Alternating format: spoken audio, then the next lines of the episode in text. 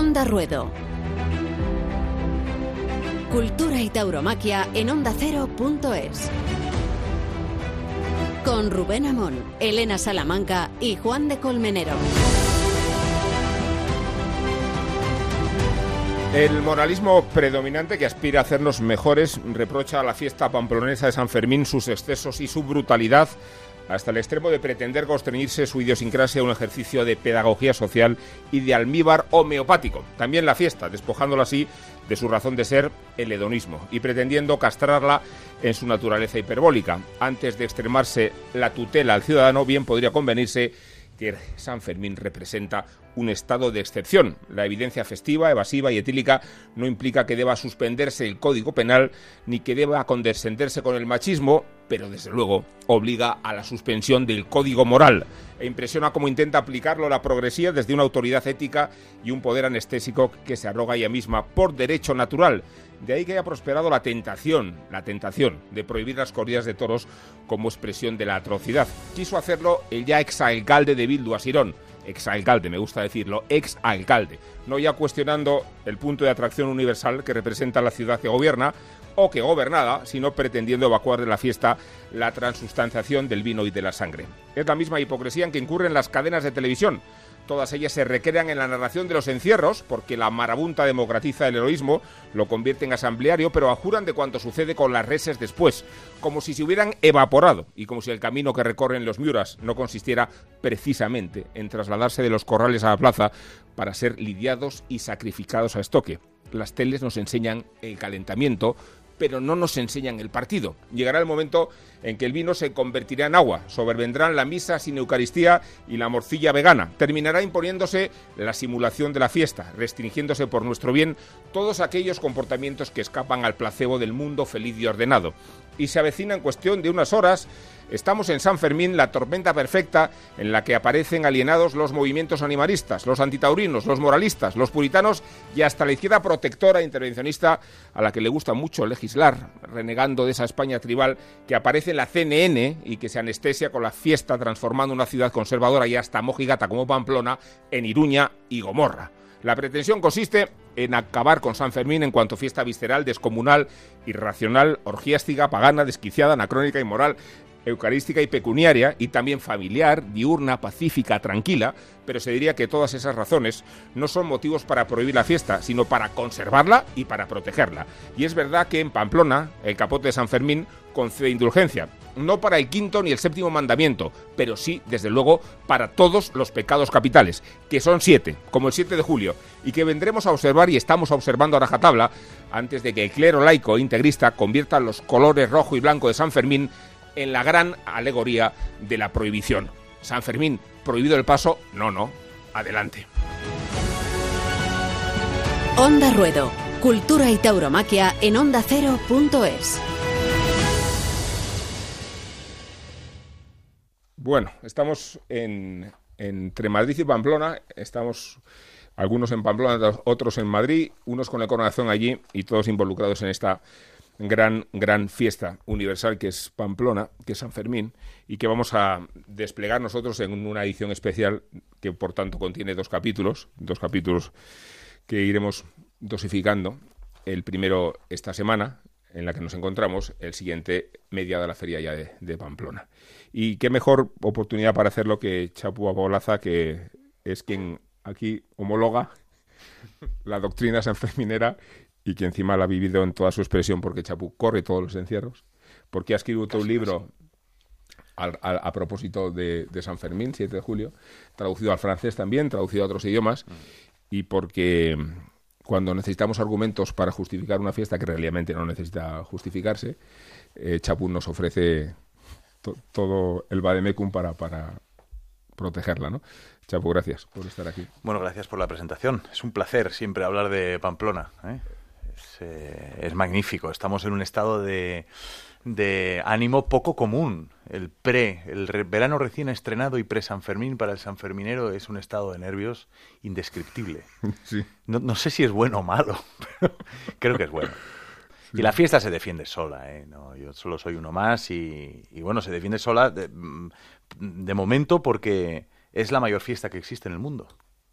Y, bueno, pues gente de todo el mundo acude allí y lo vive, pese a todo lo que cargan eh, contra ella los mártires de la moral, los puritanistas, toda esta gente de todos los colores que le viene eh, a los demás a decir cómo tiene que vivir y qué y, cómo se le escapa mm, de todos esos cánones y de todas esas eh, celdas donde meten a la gente, pues la fiesta de San Fermín, que escapa a todo, a todo como bien has dicho en la presentación.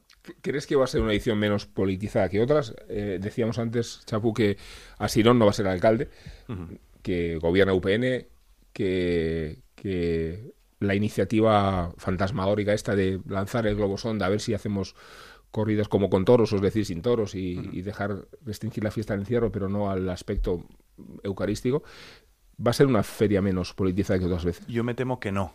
Me temo que no porque eh, Navarra y Pamplona son territorios muy plurales y la fiesta de, San Fermín también lo es. Lo que sucede es que cuando eh, la izquierda Berchale no gobierna o gobierna gente que está más alejado de, ellos, pues em, las tensiones son mucho más fuertes.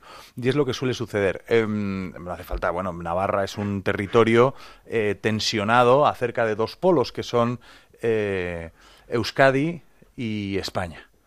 Entonces, alrededor de esos dos polos siempre se han encontrado en la fiesta, es decir, siempre ha habido milagros, como yo siempre hablo del almuerzo de los milagros, al propio al que voy yo o que, o que van otros amigos, en el que esta gente eh, compartimos mesa que no se hubiera hablado nunca.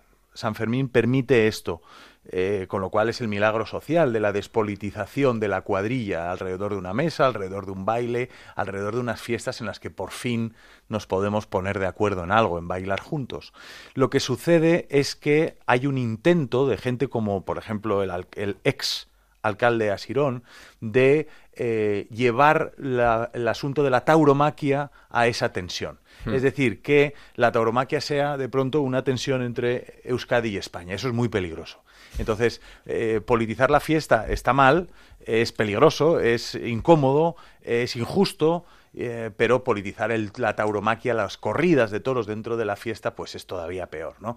Em, a mí me extraña, y yo lo he dicho en cada vez, y lo digo cada vez que tengo la oportunidad, me extraña mucho que una ciudad tan diversa donde hay un partido político y una, un ala política que siempre se llena la boca con lo universal, con lo distinto, con lo diverso y con la tolerancia a todos los estilos, en realidad quiera capar y castrar la fiesta de, la fiesta de San Fermín eliminándole los toros. Ellos dicen, ¿es posible una fiesta de San Fermín sin toros? Claro que sí. Ya existe un San Fermín sin toros, el de toda la gente que vive en Pamplona y que no va a los toros. No les estamos diciendo tu San Fermín en la pelota, en el deporte rural, en la verbena, mientras está en la plaza de toros jugándose la vida un torero. No es peor, no es más fake que otros. Pero justamente lo que no podemos pretender o que no pueden pretender es eliminar y castrar nuestro San Fermín, el San Fermín del toro. Ahora profundizaremos del asunto con algún invitado que tiene jet lag y no lo veo en condiciones todavía de responder las preguntas. Vamos a dejar que, se recupere. Lo veo pasando muchísimas penurias. Te iba a preguntar como corredor por una, una ganadería en concreto y verás por qué te la pregunto. Vale. Es sobre Cebada Gago. Sí. Y antes de que me respondas cómo se corre delante de Cebada Gago, voy a, vamos a establecer comunicación con quien se va a poner delante de ellos en la plaza, que es Rubén Pinar. Rubén, ¿qué tal? Hola, buenas noches, ¿qué tal? Pues nada, enhorabuena porque estamos hablando de San Fermín, donde te acartelas en la corrida de, de Cebada Gago, pero enhorabuena porque vienes de concederte un fin de semana particularmente intenso, un sábado los victorinos y el domingo también. Sí, el fin de semana ha sido pues importante, ¿no? Y, y gracias a Dios en triunfo, pero, pero bueno, como bien has dicho, Victorino es una ganadería exigente y, y bueno, tiene mucha importancia tanto el toro bueno como el toro malo, pero, pero gracias a Dios ha habido más cosas buenas que malas este fin de semana, ¿no? Eh, has podido torear a, placer los dos días, ¿no, Rubén? Has tenido toros para eh, cuajar con, con gusto, eh, algún toro difícil también, pero, pero has podido torear con, a placer, ¿no? En mayor o menor medida he tenido suerte, y sobre todo el segundo día, el día de Burgos, salió un toro muy serio, pero muy importante, y creo que es uno de los toros que mejor he cuajado lo que llevo de temporada y, lo importante es que con este tipo de ganadería eh, no hace falta pegarle 40 pases a un toro, ¿no? Con 20 pases pues eh, logras eh, conectar eh, con el público, así lo he logrado y, y hace pues que esté muy feliz ahora y muy contento, ¿no? Se, te presenta una temporada mejor de lo que creías. Eh, tu, tu, temporada está siendo muy seria, muy buena, ¿no? Sí, pero quizá ha faltado el triunfo de Madrid que a todos nos hace falta, ¿no? Y en Madrid las cosas no acabaron de rodar con una corrida que matamos y eso hace que, pues bueno, que sea un año importante, que sea muy positivo, pero nos faltan algunos sitios que, que dependen de Madrid, ¿no? Y bueno, pues tampoco me quejo, sé que no hubiese gustado que Madrid hubiese sido mejor, pero es lo que hay y bueno, pues, triunfando como estos días atrás, pues poco a poco iremos eh, sumando más contratos, ¿no? Pero si eres un caso, Rubén, de, de perseverancia, ¿no? De constancia, de, de, resistir, ¿no? Sí, de afición a mi profesión, ¿no? Por encima de todo yo creo que he respetado mucho y, y he querido mucho a la profesión y es lo que me ha servido, ¿no? Para en los momentos a lo mejor más difíciles, pues no venirme abajo y, y seguir, pues, creyéndome que soy un torero bueno y, y creyendo que estoy en el camino apropiado y queriendo mejorar, ¿no? No voy a negar que sea difícil correr delante de los toros de Cebadagago, Rubén, pero lo difícil es quedarse quieto, ¿no? Sí, o correr, depende. Como salga malo, a lo mejor estamos corriendo más que la jaca ¿no? Pero, pero bueno, la idea es quedarse quieto, ¿no? Sí. Vamos a ver. ¿eh? Ojalá que salga todo bien y que sea una tarde importante. ¿Cómo la observas? ¿Cómo la planificas? ¿Cómo la planteas esa tarde? Bueno, yo creo que es una corrida, hemos matado uno este año en Francia y no ha acabado de funcionar, pero, pero bueno, en Pamplona yo creo que, fíjate que la carrera yo soy partidario del de, encierro porque creo que a, a, los toros les quita estrés ¿Sí? y, y siempre he sido partidario, ¿no? De, de, que la corrida sea, que la carrera, hombre, que sea una carrera limpia, ¿no? Eso también depende un poquito de la suerte, pero luego yo creo que es un toro que, que tienes también que, dado por el volumen que tienen, tienes que jugar mucho también con su distancia y con y con el volumen que tiene, ¿no? Y bueno, ir eh, acoplándote a, al volumen del toro y, para eso es fundamental la distancia, ¿no? Y, las alturas, ¿no? Para no pedirle a, a Goliat que quiera hacer lo que David, ¿no? Entonces hay que intentar eh, ir apretando al toro en medida de lo que sea posible, ¿no? Siempre y cuando tenga un, ese mínimo de calidad que, que hace falta para torear, ¿no? Siempre nos preguntamos, los que estamos en la plaza, eh, los aficionados, el esfuerzo de abstracción que requiere San Fermín para torear, concentrarse, ¿no? Eh, ¿Tú cómo vives la experiencia de, de, San Fermín? ¿Te parece muy extrema? ¿Te parece muy atractiva? Bueno, me, me, me parece que es diferente y me parece que es necesaria, ¿no? Y creo que, bueno, cuando ya llevo varios años yendo, eh, oímos el barullo de las peñas, pero también con el tiempo te das cuenta de que la afición de, por ejemplo, de Sombra, que es la que más está más atenta, es una afición muy respetuosa y, también responde, ¿no? Y es una afición que también le da importancia al toro en cuanto a que el toro que te pones allí, en la mayoría de casos, es un toro muy serio y cuando se le hace las cosas bien un toro serio, pues se le da mucha importancia y, yo he tenido oportunidad, ¿no? De cuando he hecho esfuerzo, pues la gente lo ha, lo ha premiado y lo ha reconocido, ¿no? Bueno, me acompañan Chapu Paulaza y Elena Salamanca y Juan de Colmenero, que es el cartel de referencia. Querían preguntarte alguna cuestión. Rubén, buenas, ¿qué tal? Hola. ¿qué bueno, tal? En, en, primer lugar, preguntarte si tú serías capaz de, de meterte en el recorrido del encierro. Mm, mira, ¿o lo has hecho? No, no, no, nunca, ¿No? nunca lo he hecho y no sé, me da, me da, me da miedo porque es una cosa que, no sé, a lo mejor te puede coger un toro sin, sin, sin, sin tener todo el control, que es lo que a mí me, me da un poco de miedo, ¿no? Y de hecho nunca he ido a un encierro y me gustaría ir pero no sé, el día de la corrida nunca ha sido, soy un torero que las previas son un poco complicadas y, y no, no he sido no he sido capaz y bueno, ojalá un día lo sea, ¿no? Pero de momento me mantengo en el hotel. que bastante tienes. Pero sí que entiendo que después de este fin de semana, lo decías tú, Madrid no, no había salido pues como, como todos los toreros queréis, ¿no? Con un triunfo rotundo. Pero sí que es verdad que entiendo que, que, este fin de semana te ha dado mucho aire de cara a que en nada, en un par de días, tres días estás en, en Pamplona, ¿no?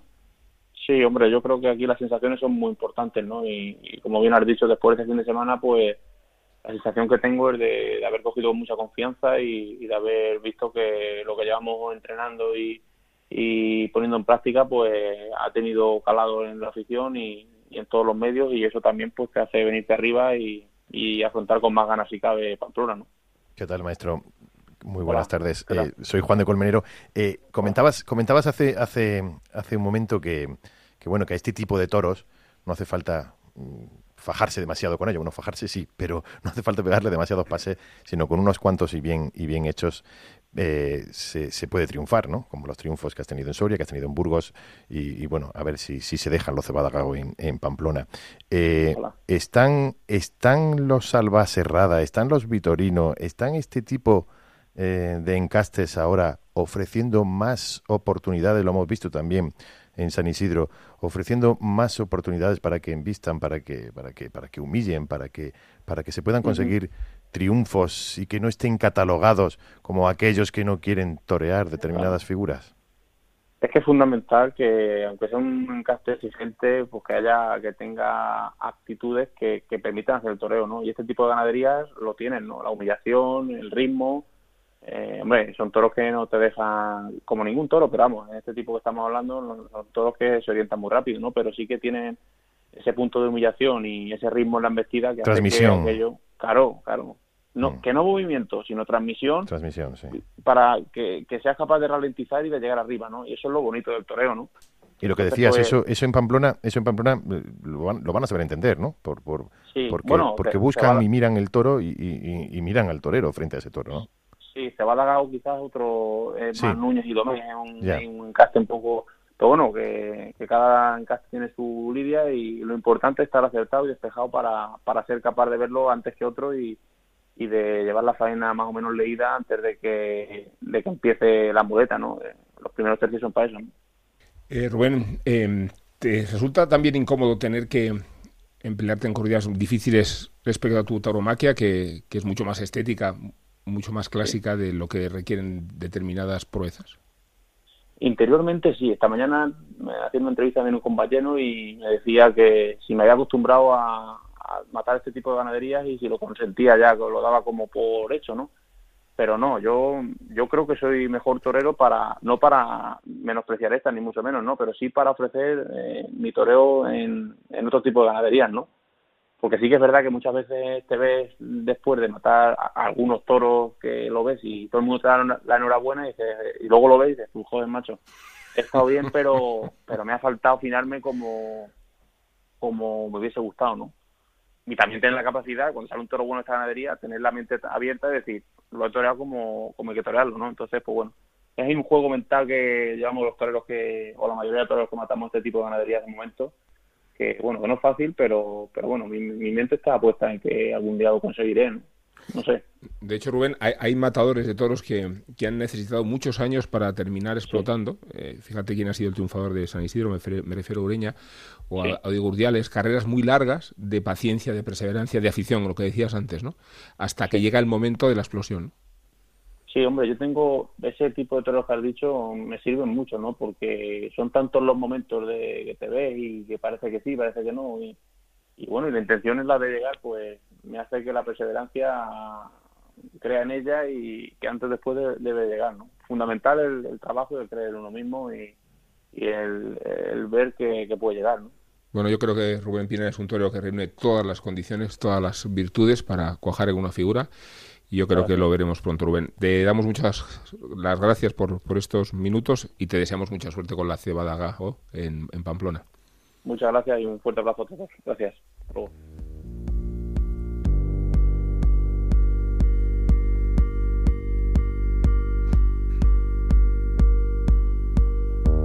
Bueno, ya sabéis, Elena, Juan de, que la Feria de Pamplona se puede ver en Pamplona físicamente, si tenéis entrada.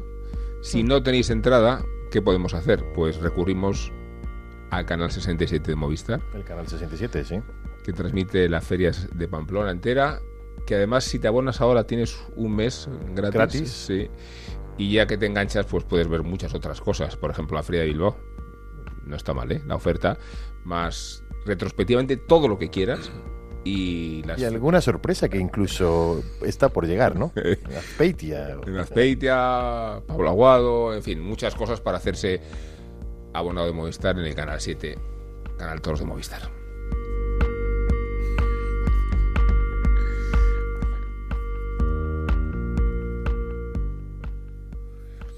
Bueno, ya yo creo que ya está en condiciones Tom Turley, que es nuestro invitado sorpresa. E invitado sorpresa porque lo ha traído Chapu y nos lo ha traído como expresión de el extranjero que queda fascinado en Pamplona.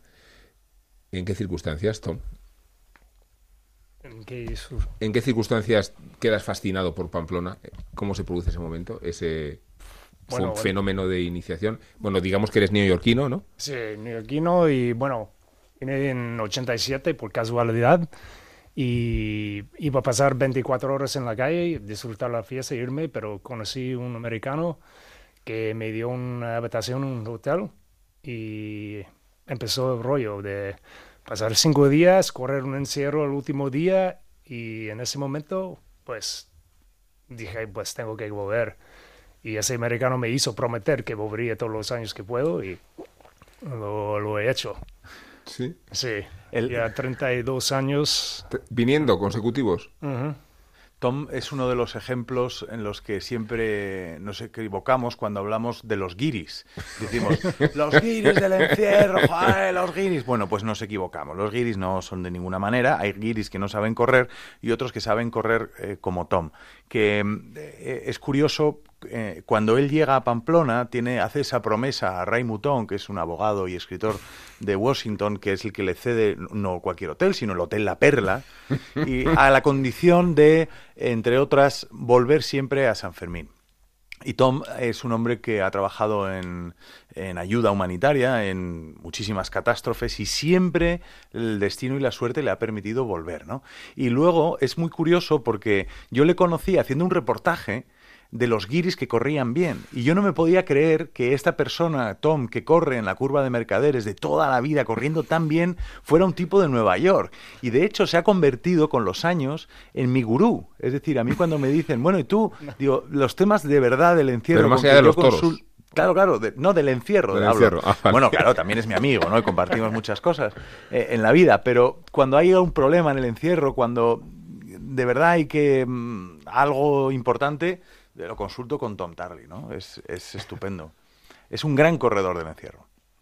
¿Te cuesta mucho disipar y, alejar a los guiris que vienen a, no se sabe bien qué? Me refiero a hay muchos que entorpecen, muchos extranjeros que en realidad no saben cómo comportarse. Sí, es que yo no puedo juzgarles porque yo tuve mucha suerte de llegar y conocer gente que me enseñaron pero hay muchos, si no me lo había pasado, pues yo quizás habría entrado en el encierro sin conocer, saber qué hacer. Y esa suerte de, de la fiesta de San Fermín es para mí, que conocía a la gente que me enseñaron. Hay otros que vienen de aventura y no les hecho la culpa porque hmm.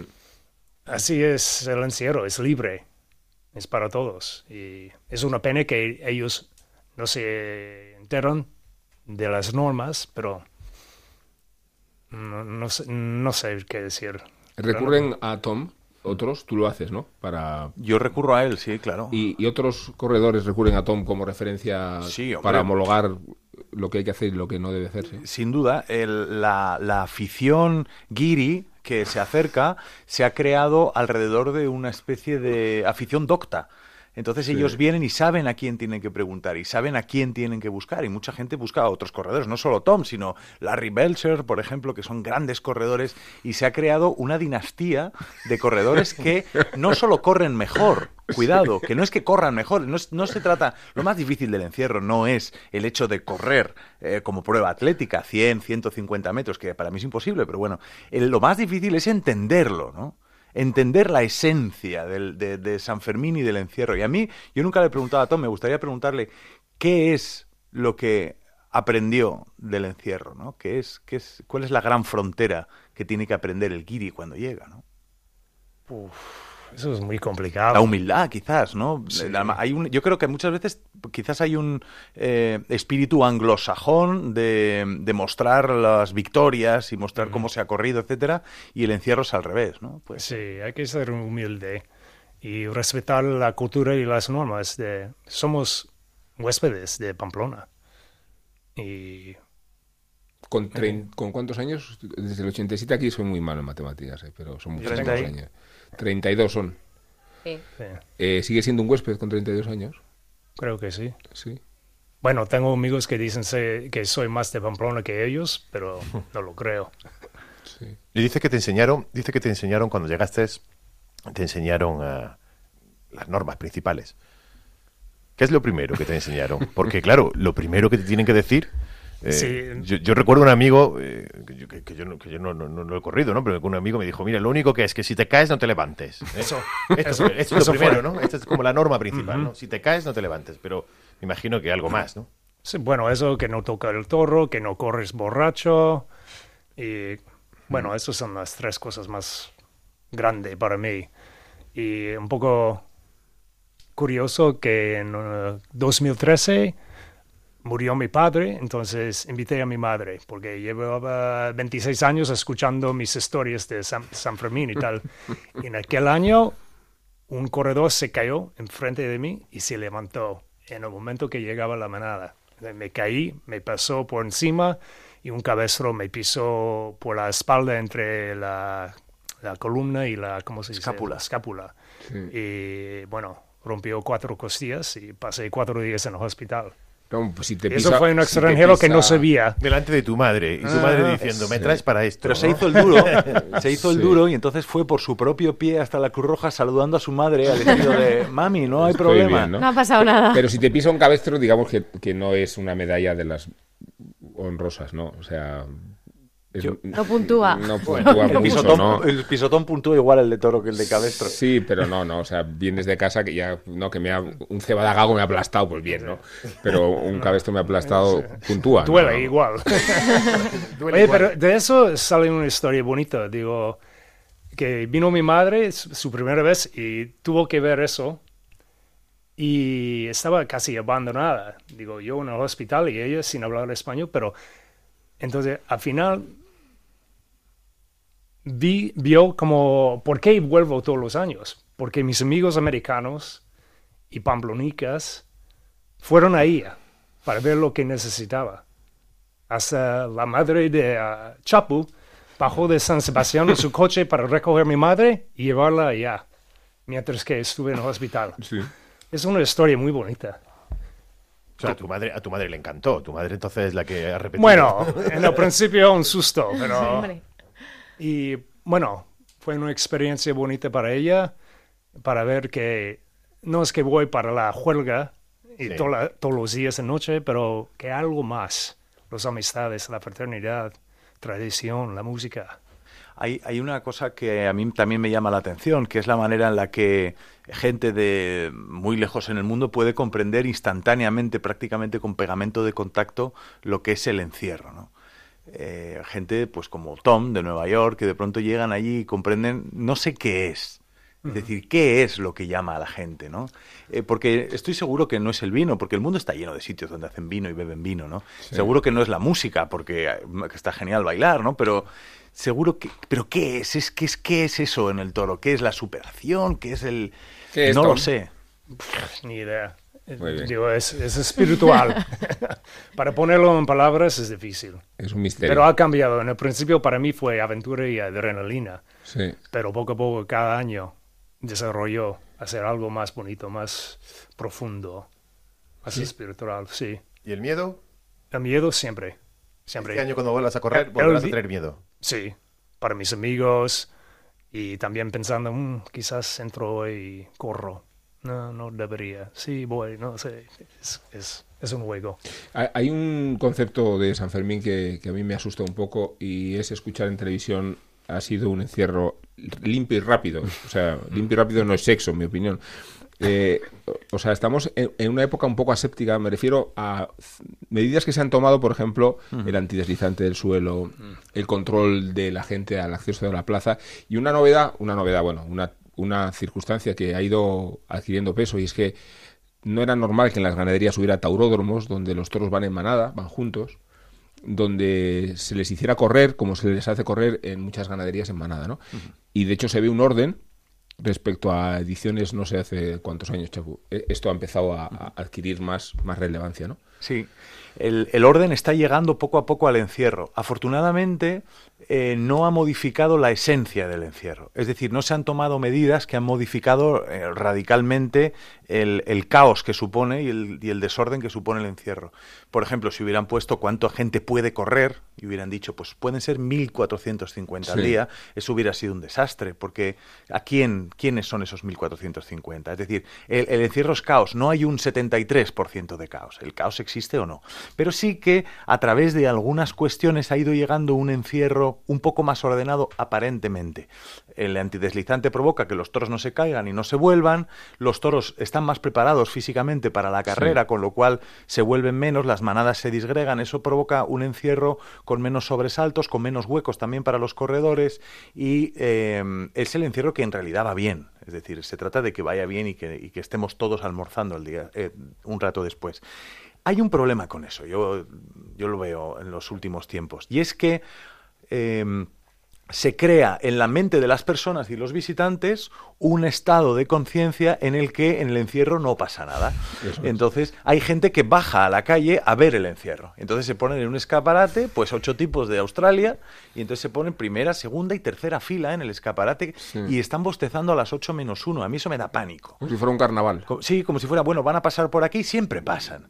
Entonces, ¿qué es lo que sucede? El encierro es como el mar, que siempre vuelve a ganar su terreno. Llegará un día y bueno, esto me da un poco escalofrío decirlo, pero en el que el encierro sea terrible y entonces pues haya X corneados y quizás existan fatalidades. Eso va a pasar. Entonces, el problema es que la, habrá gente allí que pensará, bueno, pues que yo no he venido a esto, yo estaba aquí viendo pasar esta historia y de pronto me he visto mi vida modificada por el encierro y luego los medios de comunicación echándose las manos a la cabeza. Eso pasó con un encierro de, Dolores Aguirre y dijeron, es que ha habido ocho corneados, pero esto cómo es posible? Y yo decía, no es que pueda suceder, es que el encierro está hecho para que esto pase. Es decir, sucederá. Con lo cual, eh, el problema que yo veo en la mayor seguridad es que olvidemos en realidad lo que estamos haciendo. ¿Tú cómo lo ves, Tom? ¿Tú, crees que estamos yendo hacia una fórmula séptica, pero sin embargo, en solo apariencia que está el peligro debajo, como cuenta? Sí, porque creo que como, es, como está cambiando ahora, ha quitado bastante peligro y así pierde un poco de respeto de los corredores, los que mm. no saben. Y bueno, el año pasado, hace dos años, me preguntaron en una entrevista cuál, cuál ha sido su encierro favorito ese año. Y dije, pues Gago, porque aquel día había tres o cuatro sueltos. Y me miraron como, ¿qué? Y yo, pues, mira, que ponen un poco de respeto en el encierro. Recuerda a la gente lo que es. Decíamos antes en, la introducción del programa esta paradoja que se da, cómo los medios de comunicación se vuelcan para narrarnos el, encierro. Televisión Española tiene toda su razón de, ser en, la idiosincrasia, en la cadena que podemos de siempre, ¿no? Pero muchas cadenas privadas que no quieren saber nada de toros, llega San Fermín y se transforman, ¿no? Pero con la paradoja de que no nos cuentan después para qué sirve el encierro, que, en realidad es para que es un trámite que se ha convertido en un acontecimiento festivo, lúdico, peligroso, pero que tiene una finalidad, y es el toro lidiado y muerto hasta que en la plaza. ¿no? Claro, el toro parece que desaparece, ¿no? en realidad esto tiene un sentido, y es la naturaleza y el toro entrando en la ciudad para ser sacrificado y devorado por la gente en platos de rabo de toro y, y estofado. Es decir, y ese es el sentido último de la fiesta. La caza, el, el el, juntarnos delante del toro, toda su máxima evolución eh, ultra sofisticada de la tauromaquia en la plaza y luego finalmente el sacrificio y la y la y, comer su carne ¿no? En, todo ese rito. Si lo, que hacen los medios es, es, obviar la parte del es obviar la parte del, del, toro y decir pues como que aquí no ha sucedido nada. Y como que eh, eso ha sucedido también en, en, en la comunicación que ha hecho por ejemplo el ayuntamiento. No salía ni un toro o ha habido webs que sacan el encierro y de pronto no sacan eh, la tauromaquia, no aparece ni un torero, ni aparece nada por ahí. Y, además hay gente, y hay corredores, y hay gente de la fiesta que se está tragando este, este, este mensaje, este mensaje absurdo. Es decir, piensan que el encierro va a sobrevivir sin la tauromaquia. Pero no tiene ningún sentido. En los toros los llevamos hasta la plaza de toros, ¿a qué? Por eso decía antes que vemos el entrenamiento pero no el partido, ¿no? Claro. Oiga, que yo quiero ver jugar ¿eh? después, ¿eh? Claro. Y en cambio se hace una especie de, apagón informativo, Elena. Eh, o sea, en Antena 3 damos hasta los encierros de, San Sebastián de los Reyes. Reyes. Sí, sí, pero luego no se habla de, del festejo. No, se habla del festejo y, y en San Fermín las, las cadenas se vuelcan. La sexta, por ejemplo, lo hace con mucho esmero, mucho empeño, hmm. pero luego la parte de, decisiva, ¿no? Allí donde el torero está solo con el toro es la que se sustrae a los espectadores. Pero fijaros que hay otra cuestión que es todavía más grave el hecho de que se salgan en la tele 50 personas que están en su más pleno y absoluto derecho de manifestarse el día 5 en contra de las corridas de toros y eso, eso es la gran presión del mundo y de la calle contra la tauromaquia y son 50 personas rompiendo banderillas, llenándose de cosas, haciendo lo que quieran que hacer, que están en su legítimo derecho y en realidad van luego 20.000, 200.000 personas o espectadores, no personas, no son personas únicas, 200.000 espectadores en la Plaza de Toros y no salen. Todavía están hablando de la consulta y eso en los informativos se está diciendo. El día 5, que es el próximo... No, aquí no tenemos fechas, esto es un podcast. El día, es verdad, pues entonces el, día antes del, el día del antes del chupinazo saldrá en todos los, los informativos, en todos los informativos del mundo la eh, manifestación del PETA y en cambio no saldrán los 20.000 tipos que llenarán la, novillada al día siguiente. ¿Tú vas a los toros, Tom, después? Sí, de vez en cuando. Y a sombra y sol, porque los ambientes son muy diferentes. Pero no voy todos los días. En este programa todos los días, en cambio, tenemos una sección que es el brindis de Nacho y Vernon. Os invito a que la escuchéis. Tómate este smoothie de limón tropical que sabe a espuma de mar y es latte, light, veggie y glacé a la vez. Cálzate este pedazo de bikini color coral, María del Carmen, este que no te atrevías a estrenar. Y desabróchate un botón más, chaval. Venga esa mata de pelazo, que se vea. Lee libros molones en tu Kindle. Cómprale a los niños un Kindle. Sal al paseo marítimo a molar. Déjate ver por el Beach Club nuevo. Venga, sí, el flamingo ese al que van los belgas. Deja que el verano te atraviese, torero. Da igual si eres Rodríguez o Romerales. Sigue en Twitter la última tanda de Aguado ponte en la tumbona a escuchar el podcast de Onda Ruedo. Coge tu toalla Primark y pégale media Verónica a la vida. Brinda conmigo. Por el verano.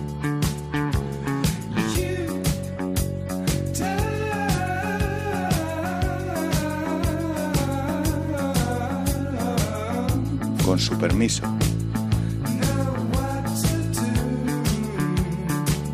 Va por usted.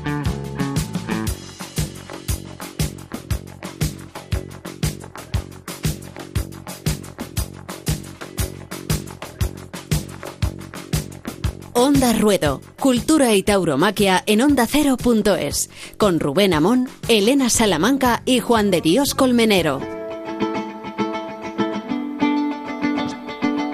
Estamos en un programa especial de San Fermín que hemos desdoblado en dos capítulos porque la Feria de San Fermín se lo merece y porque también nos merecemos que Juan de nos cuente las anécdotas vinculadas a Pamplona, ¿verdad, Juan de? Así es, y además con una pregunta que yo creo que está bien que recordemos. ¿Cuál fue el encierro más largo hasta ahora de la historia? a ver, a ver. Tuvo lugar un 11 de julio del año 1886 y duró seis horas y media. seis horas y media. Allí. De seis de la mañana, Tom ya estaba allí, seguro. seis horas y media. Seis horas y media. De seis de la mañana, eran madrugadores en la época, ¿eh? hasta las doce y media del mediodía. No había manera de que se encerrara Garraldo, que tenía por nombre el astado. Se quedó parado en la plaza, sobre todo, todo el tiempo, que terminó por ser desalojada. También la gente se desalojó a sí misma y el astado tuvo que ser conducido a los corrales atado con una soga y después de mucho esfuerzo y de seis horas y media. Bueno, este es el más largo, pero habrá habido también el más corto. Otro, otro récord, otro récord. Otro récord y además este bastante más reciente para el toro Uraño de Jandilla y también, curiosamente, un 11 de julio del año 1997. Hizo el recorrido de esos 848 metros del encierro en un minuto y 45 segundos. Todo un récord. No lo correrías tú ese, Tom. ¿Te acuerdas? ¿Ese encierro tan rápido? Sí, creo que sí, sí, me suena. 11 de julio del 97. Sí, sí, estaría... Sí. En días como eso, pues casi no, no se ve el toro, que va tan rápido, estás como... Ya me pasó un toro. Hay, hay, una cosa que sucede en el encierro que no se imagina la gente que no, ha estado todavía, que es cuando aparece un toro, se adelanta de la manada y a la gente no le da tiempo ni de quitarse, viéndolo. Es decir, no, no, da tiempo ni de tirarse al suelo, ¿no?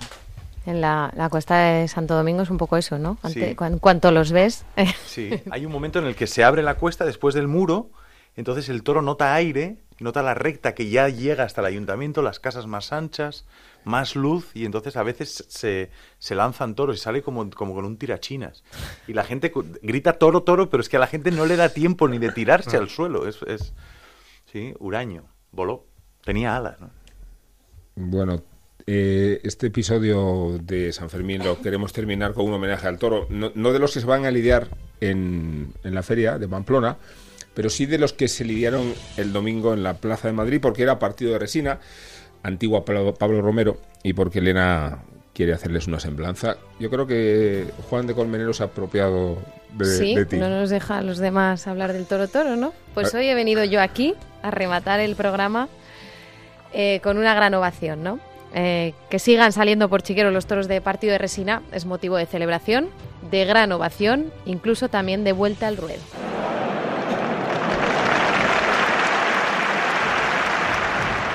Los toros de partido de resina antes se llamaban Pablo Romero. Así nació la ganadería en 1885 con don Felipe de Pablo Romero. Y ya desde entonces las caras, esas preciosas caras, han ido evolucionando. Un toro bajo, hondo, astifino, cárdeno y con una expresión y conformación de sus caras que les ha servido para ser bautizados como los toros guapos. Unas preciosas caras con un hocico chato y proporcionado a las que miraron a los ojos desde Guerrita, pasando por Joselito y Belmonte o Rafael Ortega. Pero los cambios de mano, las herencias y las distintas generaciones trastocaron la ganadería que se encontró con el gran bache de su historia, con el problema de la caída de los toros. Estudiosos de ese contratiempo y también del, del encaste han conseguido mantener el hierro, el nombre, porque a pesar de anunciarse como partido de resina ahora, para muchos sigue siendo los toros de Pablo Romero y, por supuesto, la belleza de esos toros andaluces. La última corrida lidiada ha sido el pasado domingo en las ventas, confirmaban Miguel de Pablo y también estaban anunciados Sánchez Vara y Mar Serrano. Y hubo un mejor lote, el de Sánchez Vara, que consiguió dar una vuelta al ruedo de una plaza que ardía, no precisamente de emoción, sino del calor. Que la gente pague para sentarse en un tendido de sol en estas fechas es algo muy parecido a querer inmolarse o quemarse a lo bonzo. No creo que haya mayor demostración de amor en la tierra, ni por un espectáculo, ni por un animal. Al tendido de sol se podría llamar el tendido del infierno y que las entradas tuvieran un 95% de descuento, o que les pagaran 50 euros por permanecer más de dos horas en su asiento. A lo que íbamos, que me despisto y paso de las ovaciones a las broncas en dos líneas. Esto iba de ovaciones, de una perfecta morfología de unos toros que merece la pena mirar, tan solo mirarlos es un deleite, siempre quedan bien en las fotos.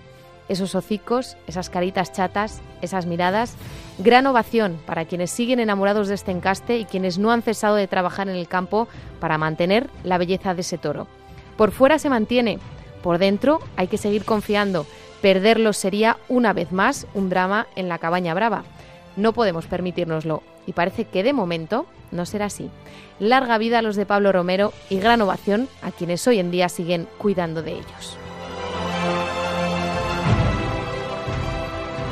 Chapo, el día que Pablo Romero, que partido de Resina vuelva a Pamplona, se habrá confirmado la resurrección de la que me habla Elena, ¿no? Sí, esperemos que sí. Yo es una ganadería a la que me une eh, lazos muy especiales, prácticamente familiares, con la familia Pablo Romero, que, lo dio todo, lo dio todo por ella, que se enfrentó a todo y no pudo y hubo gente que recogió el testigo y ahí están, es decir, que prácticamente cada vez que salen a una plaza es como dice Elena, pues es una victoria, ¿no? Y, la verdad es que mm, es, la, es, la, conservación del gran tesoro. Es decir, que ojalá, ojalá puedan venir a, a Pamplona. Yo he de decir que el único toro que me ha pegado un castañazo pese a esos lazos de amistad tan fuertes, o quizás por eso fue un toro de Pablo Romero en Pamplona. En Pamplona, corriendo. Sí, sí, sí, sí, sí. Pero bueno, fue amistad, toda la amistad. Qué mejor forma de despedir. Mira, Juan de Colmenero le ha salido una lagrimilla, así que vamos a despedir el programa aquí, Chapo. Muchas gracias. Tom, gracias por, por compartir tus experiencias con nosotros. Elena, también a ti por este homenaje a Pablo Romero. Dejamos el toro toro en su sitio, la Feria del Toro, pero regresamos a la segunda parte de este especial Pamplones, de este especial San Ferminero, para contar más cosas.